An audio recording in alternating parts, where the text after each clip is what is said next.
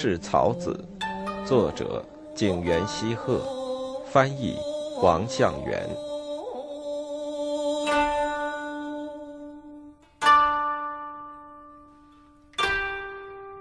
卷三，一，恋情需要金钱买。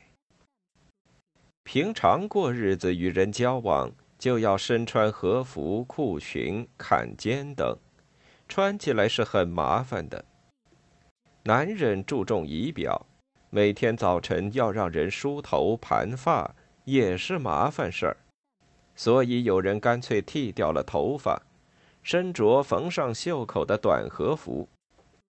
听说以往曾有一个人，原本是一个大家庭的户主，如今却做了逍遥隐士。他隐居于南山脚下柴座那个地方，悠哉悠哉。在宅邸的东侧建造了一处仓库，里面存有价值三十万两金币的东西；西侧建起了适以银箔的住房，室内有画着春画的格扇。从都城招来许多美女，常让女人们脱光衣服摔跤，或者让她们只穿一件薄纱贴身裙，在那白嫩的肌肤和那下面黑乎乎的地方都可一览无余。所谓非礼宴乐，大概就是对此而言的吧。此人原本是若狭小病地方的人。他玩遍了北方各港口的女人以及敦贺的游女，尽兴了。如今住在了京都。此人就是世之介。他与父母断绝了关系，无依无靠，只得靠打莲花烙说唱糊口。他边走边唱，沿着定川河岸流浪到郊野、木方、葛叶等地。最后来到京都的桥本住下来，此地是大河的耍猴艺人、西宫的木偶戏艺人和挨门卖唱的乞讨艺人的居住处，都是一丘之貉，一个个都隐姓埋名、乔装打扮。这里也是南纪和卖淫比丘尼们的栖身之所，在这里，世之界白天挣来的财物，到晚上就用光。只剩下旧扇子和草笠等谋生物件。他带着那顶草笠渡过了放生川，来到了长盘厅，在一簇竹林深处发现了寺院侍童模样的人。世之介问当地人说：“这是什么地方？”回答：“是富贵人的游乐场所。”世之介觉得若在此卖唱不太协调。于是提高调门，唱了一曲《弄斋调》，模仿歌手钟兵卫的唱腔。面对柴匪，用足力气高歌起来。有某位耳朵好使的听到歌声，走了出来，说：“你唱的很不一般呢，进来吧。”那人一看世之介的模样，不像卑贱出身，认定他是富贵人家的私生子，便说道。你是把钱挥霍光了，被父亲断绝了父子关系，才落到这步田地的吧？世之介被人看透了，感到难为情。正好在此时，这里的佯攻射箭游戏开始了，比赛的人都竭尽所能，争取达到在计分板上以红字计分的水平。世之介借了一个人的弓箭，一口气射出去四支箭，箭无虚发。发发中靶，而且有的还射中了靶心，场上的人无不吃惊。接着又来要求他再射几支。这时有一位人士把琴调好，却忘了带来拨子。世之介见状，便从破衣衫里掏出一只淡紫色花纹的小包，从中取出一个带有红渠麦家徽的钵子，递给他说：“您看看，戴着合适吗？”这简直是雪中送炭，人们仿佛在泥土中发现了玉石，对他说话的口气也变了，挽留道：“在这里住几天吧。”还有人对他说：“明天我们要进京城选女纳妾，一起去好吗？”在众人的热情邀请中，世之介说：“京城的情况我略知一二，终究是京都山清水秀呀，所以那里女人的皮肤从少女时代就很美，而且她们又用热气蒸脸，同时为了不使手脚粗大，她们手上都套着戒指，睡觉时脚穿皮革短袜。他们用南王卫子汁洗头，常用洗身粉冲洗身子，早晚两餐也很讲究。他们还掌握了全套的女人礼节，不穿棉布衣。总之，他们是最适合做小妾的女人。他们并不是自然长成的美人，没有人生来就具备做妾的条件。当今时尚的女人是桃红色的圆脸庞，看上去叫人完全可疑。于是，他们一同来到玉信厅慎期开办的中介所，声称是为西国的某诸侯选妾，对店主说道：“请你们找些年龄为二十岁到二十四五岁的美人来吧，我们想对照着画像挑选。”于是，老板娘就去张罗，当天就招来七十三名女子，其中也有坐着轿子带着佣人来的，他们各自都经过了精心打扮。令人联想起当年唐玄宗的花军。主人从中选出了刘马场裁缝店的阿策，给了一百五十两银子做聘礼。世之介也挑选了七条斗笠店的阿吉。中介店的慎妻除按规定收取了十分之一的手续费之外，还得了一份赏钱。大家都高兴而归。今天是吉日，万事如意。不愧是在京城啊！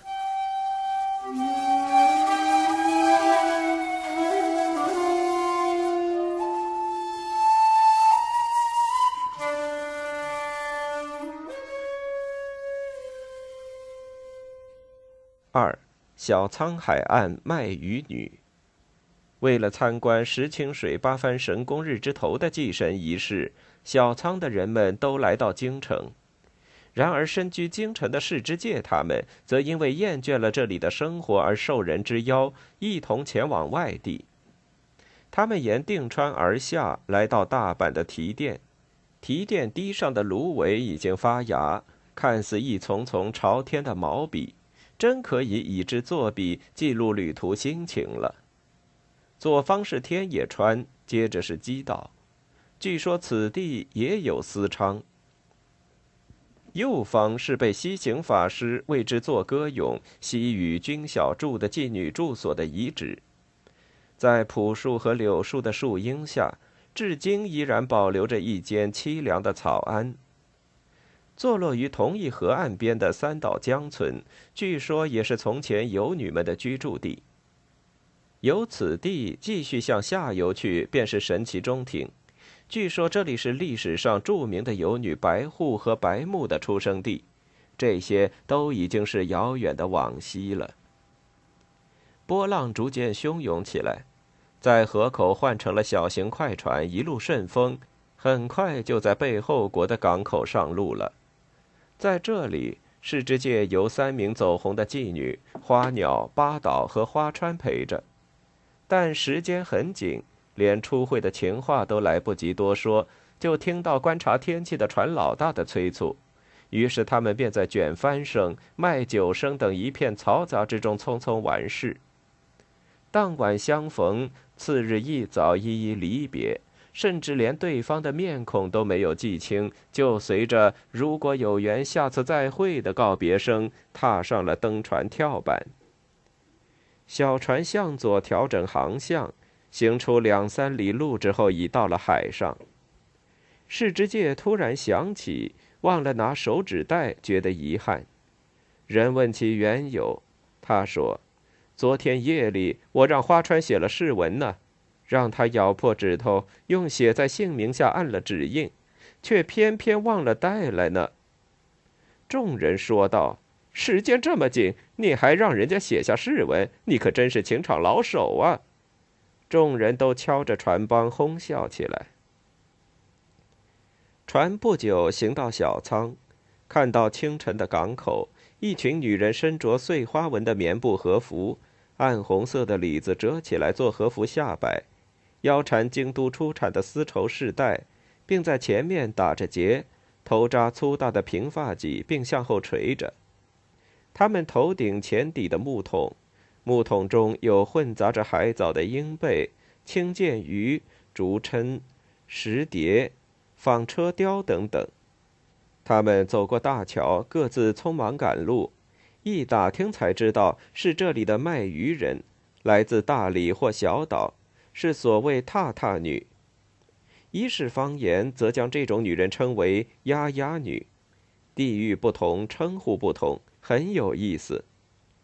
再一问，人家告诉说，这些人呐，一听说谁要买鱼，就脱去草屐进到房间来，闻着那围裙上的海腥味儿，有时反倒觉得别有一番情趣。有一天，世之介和同伴儿沿海滨划着一只没有篷的小船，前往对岸下关的道和厅去玩。道和厅的女郎们具有典型的上方风格，举止稳重大方，散垂着秀发，大抵都身着系带子的长袖衫，说话操一口地方口音，使人觉得别有情致。如今这里最走红的女郎是长崎屋的全川、茶馆的月中、香烟馆的藤浪，这三名女郎在太夫中是出类拔萃的。打听他们的身价，说是三十八木银子。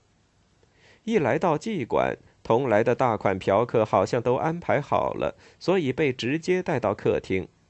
老板和老板娘反复向他们寒暄，说什么：“我们真的不知道该怎样才能把上方的贵客伺候好。呃，这里是小地方，呃，让各位见笑了，见笑了。”过了一会儿，陪客的女郎们都到了，拿出酒壶来轮番斟酒。此地还保留着一些古风，每喝完一杯，都要接着让对方再喝一杯。这种互相敬酒的方式确实有些古板。上菜也按顺序不断端上来，使人感到太麻烦。但是这都是定制。喝醉酒，趁着酒劲儿，大家就放得开了。有唱歌的，有弹三弦的，喧闹不止。女郎躺下之后，努力侍奉客人，无奈客人却喝多了，不太清醒，不知道该聊些什么话题，便问女郎有没有男友啊之类。女郎便支应辩解，所有的房间都是这一套，女郎之间不能互相聊天，也觉得无聊。在这里逗留的五六天内，世之介背着和自己定好的那个女郎，染指了这里所有的姑娘，这有点太过分了。不久，事情被发现，那女郎对他很失望，不理他了，他便悄悄地回到了京都。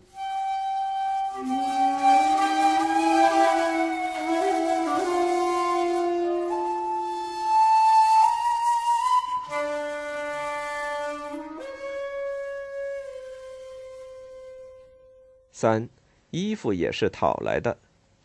世之介颠沛流离，边走边问道，过了风前的中京，何处落脚也不知道。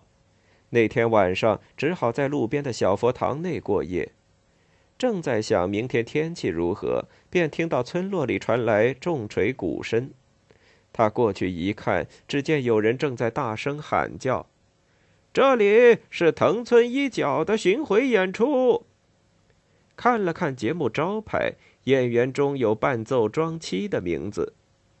在京城时，世之介曾关照过庄七，还送给他一件短外褂。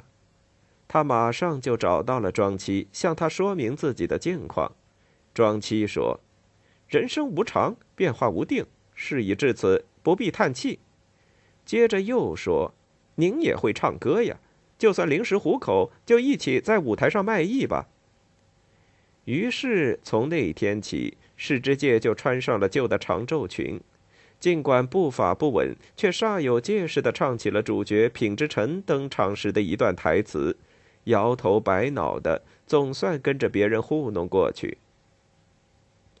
色心难改，世之介居然忘记了自己的处境，勾引年轻的扮女角的男演员，而妨碍了人家和其他的好客人来往，因而又被从这里赶走了。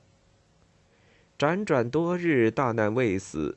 之后，世之介来到了大阪的服饰小路。他想起了一个人，心说：“他也许没忘了我吧。”便动身去找他。在西边一条小巷内，在卖花的、卖碎烟叶的以及轿夫等人住的地方，住着一位独身女人。不知她何以为生，门口挂着一块柿色布帘。此人就是世之介奶妈的妹妹，两三年前奶妈已离开人世。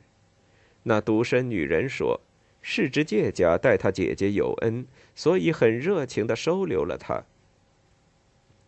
那天傍晚时分，来了一位化了妆的女人，下身穿一件带红色的玉金色丝绸衣，上身穿一件深蓝色棉布和服。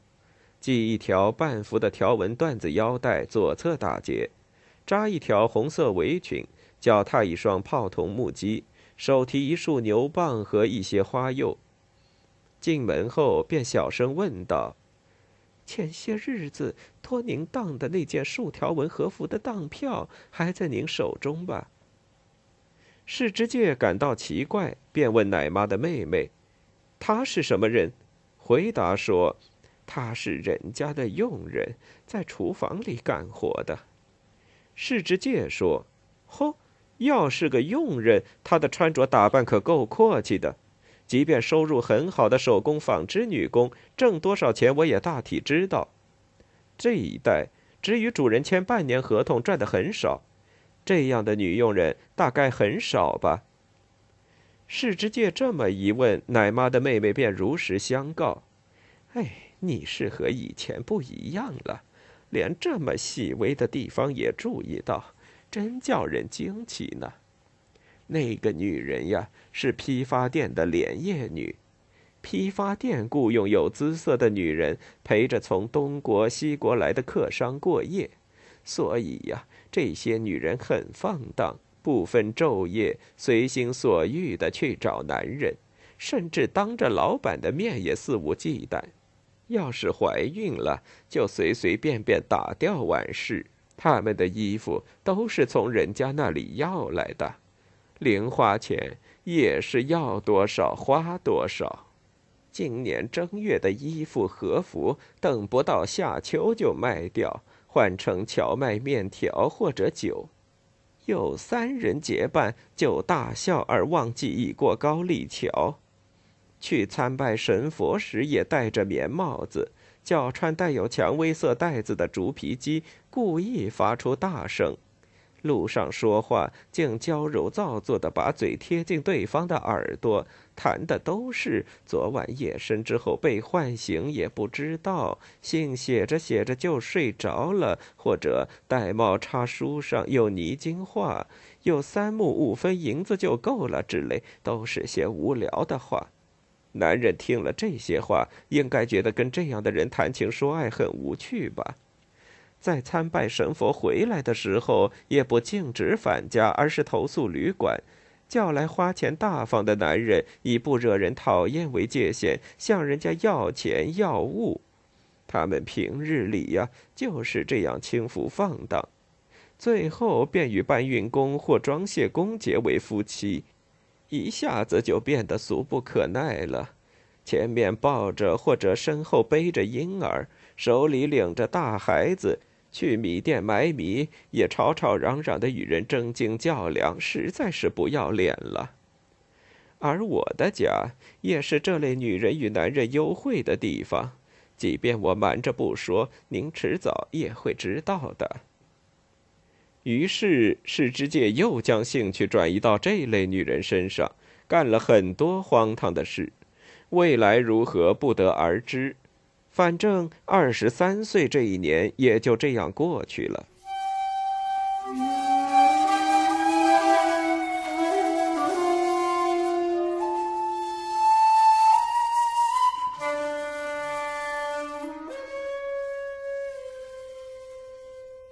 四。枕边一夜有狂欢。世之介的生活穷困潦倒，到了揭不开锅的程度。大年三十最为可怕，世之介被人们称为欠账不还的无赖世之介。他为了躲债，常常装作不在，藏在二楼。每当听到敲门声，就抑制不住心惊肉跳，堵起耳朵。他想，现在的处境是很惨，可是如果长寿的话，这些也许是将来忆苦思甜的内容呢。听到街上卖扇子、卖扇子，请财神，今年的财神爷来了的喊叫声，总算有了点过年的感觉。出门一看，毕竟是大年初一，阳光明媚，有钱有势的人家在门前装饰着绿松。请问某某住在哪里呀？问路拜年的声音不绝于耳。有拍球的，还有打羽毛毽子的。毽球板上画有夫妇子女的图画，世之介看着也觉得羡慕。那些买来画像文阅读的女人、男人，都觉得新的一年很珍贵。隶书的开头竟写着“以首次房事”，也很有意思。新年天一亮，人们的心情就快活起来，将往日的烦恼忘诸脑后。今天就过今天的。正月初二是辞旧迎新的日子，世之介受人邀请到鞍马山游玩。一走过世园这个地方，就听见驱邪的歌声，还可以听到有人叫卖画有墨以驱除噩梦邪气的护身符和宝船。只见家家户户都在门前插上了驱邪的沙丁鱼头和刺叶桂花，撒了驱除鬼邪的红豆。一到天黑，则所有的人家紧闭大门，挂好了窗钩门栓。世之介在通过玄经板那个地方时，正要去摸鞍马寺前鳄鱼口状的吊铃时，突然触到了一只柔嫩的女人玉手，这可是色恋的契机呀！从前中将真平看到扇子上的美女着迷，便祈求与之相会。还有一位女子写出了“如有所思，请从我使”的和歌。这时，世之介不知不觉地想入非非起来。听到有参拜者模仿鸡叫，他才如梦方醒。人们也都各自散去回家了。这时候，世之介悄悄地告诉同伴说：“按照当地的风俗。”今天夜里，在大园的乡村有杂鱼请活动，无论是村长的太太、女儿、女佣人，还是男仆人，大家也不分男女老少，都睡在大殿里。这一夜可以为所欲为。嘿，咱们去看看怎样？于是，他们从昏暗的清水河边，沿着山后的小路，拨开松树丛，来到大园村。夜色漆黑，但仔细观察就可以发现天真烂漫的少女四处奔逃，还有女人即便被捉住了手仍然不从。有的女人主动挑逗男人，也有的两人在一起喁喁私语。更有意思的是，两个男人同时在争夺一个女人。有的男人抓住的是年过七旬的老妪，发现后大呼倒霉；有的男人制服了阿婆。有的男人故意让老板娘难堪，人们为所欲为，乱作一团，哭的笑的不一而足，真可谓百闻不如一见。将近天亮的时候，人们返回自己的家，那样子看上去也是形形色色。其中有一位老女，手拄拐杖，弓腰驼背，头戴一顶棉帽子，把脸捂得严严实实的。有意避开人群，绕道而行，走得稍远一些，脚步也变得轻快了，弯曲的腰也挺直了。他回首观望时，石灯笼的光照出了他的模样。世之介觉得奇怪，便尾随其后观察。果然如他所料，此人实际上是一位二十一二岁的女子，肤色白皙，一头秀发，举止温文尔雅。这样的女子，即便在京都也毫无愧色。世之介向她示好，他说道：“您既然是都城的人，那就请多加原谅了。村里很多人迷恋我，可我讨厌他们，所以才化妆成这副样子，终于逃过一劫。”听他这样一说，世之介愈发喜爱，两人海誓山盟。他说道：“您可不要抛弃我呀！我如何会抛弃你呢？”说话间，他们躲在一棵千年老松下，欲成美事。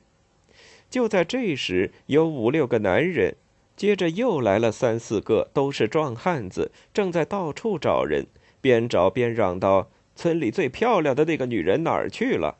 他们说的正是这个女人。他们俩把身子缩成一团，不敢出声。